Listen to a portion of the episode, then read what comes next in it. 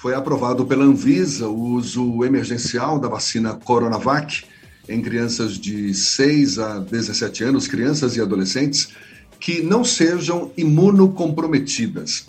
Apesar do pedido realizado pelo Instituto Butantan de incluir a faixa etária de 3 a 6 anos, o uso dessa vacina em menores de 6 anos não foi aprovado, pelo menos por hora, porque a agência brasileira, a Anvisa, considerou que, no momento, não há dados suficientes de eficácia e segurança nesta faixa etária.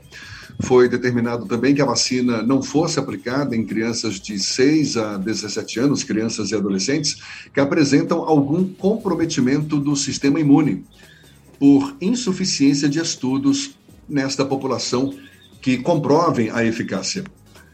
Sobre estas dúvidas em relação à Coronavac ser aplicada em indivíduos com o sistema imune comprometido, a gente conversa agora com a diretora da Associação Brasileira de Alergia e Imunologia, ASBAI, também membro do grupo de trabalho ASBAI Covid-19, doutora Ecaterine Simões, nossa convidada aqui no Issa Bahia. Seja bem-vinda. Um prazer tê-la aqui conosco. Bom dia, doutora Caterine. Bom dia, Jefferson. Bom dia para você e seus ouvintes. Obrigada pelo convite. A grande dúvida em relação à liberação ou não, no caso da Coronavac, é porque tem a ver com aquela a ideia de que a vacina ela é inativada ou é vacina com vírus ativo. Explica melhor para a gente qual teria sido, além de a Anvisa alegar que não há estudos sobre essa faixa etária ainda que permitam a liberação da vacina para menores de seis anos, o que, é levado em conta num momento como esse, doutora? Bom, na verdade, no paciente imunocomprometido, a gente sempre leva em conta duas situações. Quer dizer, em todo mundo a gente leva, mas nos pacientes imunocomprometidos, isso é levado, digamos assim, mais a ferro e fogo, né? Então, primeira, a questão da eficácia e segunda, a questão da segurança. Então, se a gente está falando de vacinas que têm alguma é, possibilidade, ainda que remota, de se proliferar dentro do organismo, como acontece com as vacinas que são de vírus atenuados, mas são vivos, por exemplo, a vacina da polio, a gotinha oral, ela é de um vírus que ele é atenuado, ele não é igual ao vírus selvagem, mas é um vírus que é capaz de se replicar no nosso organismo. Então, este tipo de vacina, ela é bastante arriscada para alguns pacientes com defeitos imunológicos ou com problemas secundários, doenças ou uso de medicamentos que comprometem o seu sistema imunológico. O outro aspecto é que os pacientes, quando a gente injeta uma vacina, a, a vacina supostamente ela tem que induzir uma resposta imunológica para que a gente esteja protegido quando tiver frente ao vírus de verdade. Esse é, é o objetivo de uma vacina. Então a gente aplica uma vacina que não tem a capacidade, uma, uma, uma parte do vírus, digamos assim, ou vírus, de uma maneira que o paciente responda, a pessoa responda aquele agente, e quando esteja de frente ao vírus de verdade, possa responder e não ter a infecção. Esse é que é o objetivo da vacina. Se a gente tem paciente que tem algum comprometimento do sistema imunológico, às vezes a resposta à vacina não é muito boa, não é tão boa quanto das pessoas normais. Então é preciso você saber, não dá para assumir que uma eficácia, por exemplo, de 70% na população em geral, ela vai acontecer no grupo de pessoas com comprometimento do sistema imunológico, que elas podem não responder me, da mesma maneira. Então, são esses os dois aspectos que a gente tem que pensar. E no caso da Coronavac. Mas a gente verdade, tem. Ah.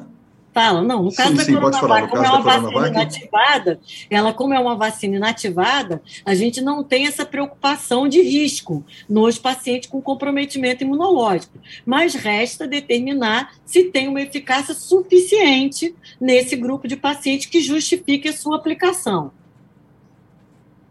Mas a gente tem vacina com o vírus semiativo, não sei se a expressão correta é essa, é liberada para pacientes com comprometimento no sistema imunológico, não crianças, mas pessoas adultas, não? Da Covid que você está falando? Sim. Não, na verdade, da Covid a gente não tem nenhuma vacina do vírus atenuado. Nenhuma. nenhuma. Todas elas ou são do vírus ah, inativo que é diferente de atenuado. Atenuado, ele vírus é atenuado. Essas vacinas atenuadas são de sarampo, de catapora, da polio, da febre amarela, da cachumba. Essas são vacinas que são vírus vivos e atenuados, tá? É, existe fora do Brasil da influenza também, mas no Brasil a gente só usa a vacina inativada. Então, da Covid a gente só tem vacina inativada do vírus inteiro, que é a Coronavac, ou as outras que são pedaços do vírus, ou que são carreados por meio do adenovírus, que é não replicante, que é o caso da AstraZeneca, ou de um pedaço do código genético de vírus, que é a vacina da Pfizer. A gente não tem nenhuma de vírus atenuado no mundo inteiro, nem no Brasil. Doutora Querini, quando nós falamos sobre a vacina com o vírus inativado, com trechos do vírus, infelizmente há uma campanha disseminando informações imprecisas e falsas que acabam dificultando que as pessoas tenham confiança na vacinação. A senhora, enquanto trabalha nessa área, inclusive de acompanhamento de imunologia, pode só é, é, é quase que um mantra, é repetir para os nossos ouvintes que as vacinas são seguras e que não há risco para pacientes que não têm nenhum tipo de comprometimento ou existe algum risco? Na verdade, em termos de risco, é, especificamente sobre esse aspecto que eu falei, do vírus replicar, do vírus causar doença, nenhuma delas tem esse risco em nenhum grupo de paciente, nem do paciente imunocomprometido, nem pacientes não imunocomprometidos. No paciente imunocomprometido, a restrição é, da vacina é uma, não é restrição, na verdade. Então, eu acho que até a forma como a Anvisa ela colocou, no sentido de vetar o uso em paciente imunocomprometido, ela criou um pouco essa confusão. É claro que não foi intencionalmente isso, mas deu a sensação de que haveria um risco para esse grupo de pacientes. Na verdade, não tem risco para esse grupo de pacientes. O risco que a gente tem, no caso da Coronavac, no caso das outras menos, porque elas são mais estudadas em paciente com comprometimento imunológico. É o paciente não responder o suficiente para estar protegido. Então, essa que é a questão principal de não se recomendar o uso da Coronavac. Principalmente porque a gente tem hoje em dia, aqui no Brasil, a vacina da Pfizer aprovada para esse grupo de pacientes. Então, são pacientes que têm um recurso de uma vacina, que já tem alguns estudos e que a gente sabe que é eficaz. Porque também você imagina você recomendar para esse grupo de pacientes essa vacina e eles, na verdade, não estarem protegidos. Isso é um risco para a saúde deles. Mas não é que esteja vetado. Tá? A questão que a gente, infelizmente, tem ouvido que você falou super bem e a gente conta com o auxílio de vocês para dar chance de falar sobre isso né, em, em, na, na grande mídia, é justamente essas, essas notícias falsas sobre as vacinas, que são notícias que a gente lamenta muito, que são é, muito de pessoas que não têm é, formação na área da saúde e que ficam espalhando essas notícias, e, infelizmente, de alguns médicos também.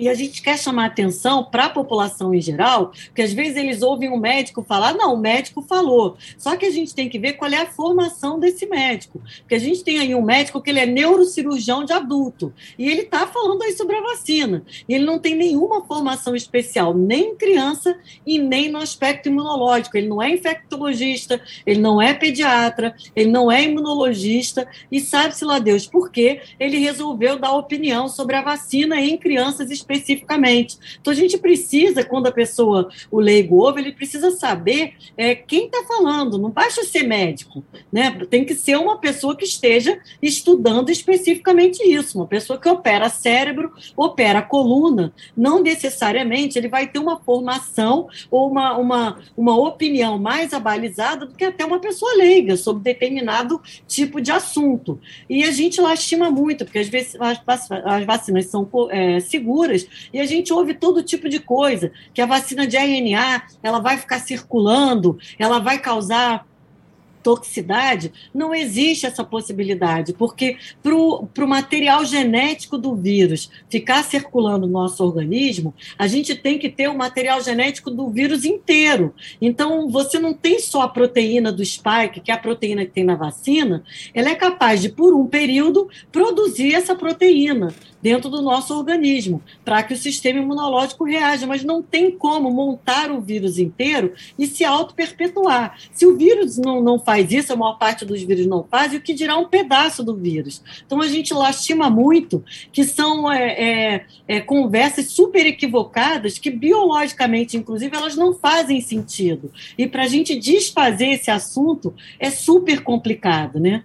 A senhora tem a sensação que em algumas situações está enxugando o gelo nesse tipo de momento, quando existe uma discussão sobre a eficácia da vacina e, infelizmente, profissionais das mais diversas áreas insistem na tese que as vacinas são ineficientes e que colocam em risco a população? Nossa, como a gente se sente enxugando gelo. Eu vou te dizer que eu tenho muitos colegas que aí a gente tem, eu sou por um acaso uma pessoa mais persistente. Quanto mais fala, mais eu retruco e eu converso e eu explico e eu tento falar. Mas a gente tem muitos colegas hoje em dia que já tem até se é, abstido, se abstém de, de responder ou de entrar nesses debates, porque aí tem aquele efeito que vocês conhecem da pessoa que ela não tem nenhuma formação na área e ela insiste que ela sabe mais do que a pessoa que tem alguma formação. E isso a gente conhece, tem nome, é, e é muito complicado. A gente sabe que tem colegas que já desistiram há muito tempo, preferem nem conversar sobre o assunto, ou já mandam até um link para o paciente quando ele pergunta.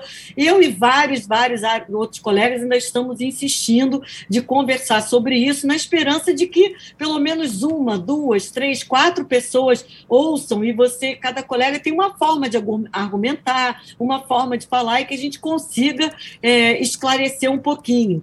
E nada, nada melhor do que você ouvir a dúvida da pessoa para que você possa tentar explicar de uma maneira melhor para aquela pessoa, porque cada pessoa entende o que a gente fala de uma maneira diferente. Então, eu acho que super vale a pena, apesar de ser cansativo, a gente tentar ouvir qual é a dúvida, qual é a fantasia que a pessoa criou na, na cabeça para que a gente possa é, conversar sobre isso, né? Essa coisa de que é toque tóxico, de fica circulando no organismo, a gente tentar desfazer esse tipo de coisa é muito importante. Daí a importância da gente insistir numa conversa como essa para esclarecer quanto mais pessoas a respeito e tirar essas dúvidas mesmo que seja enxugando o gelo. Acho que no momento é. É, é, super importante que, de fato. Porque, na verdade, você veja bem, se uma pessoa está nos ouvindo e, de repente, uma forma que você respondeu, de alguma forma toca essa pessoa, essa pessoa ela já vai deixar de disseminar informações. Claro equivocadas e talvez já no seu, no seu no grupo de relacionamento ela já consiga desfazer algumas coisas. Então, é, é enxugando gelo, mas é, é trabalhinho de formiga. E a gente conta muito com vocês para isso, porque é muito importante. Doutora Ekaterine Simões, diretora da Associação Brasileira de Alergia e Imunologia, ASMAI, também membro do grupo de trabalho ASMAI Covid-19. Muito obrigado pela sua disponibilidade, pela atenção dada aos nossos ouvintes. Bom dia e até uma próxima. Bom dia para vocês também e um bom dia para os ouvintes. Abraços. Agora são 7h48 na Tarde FM.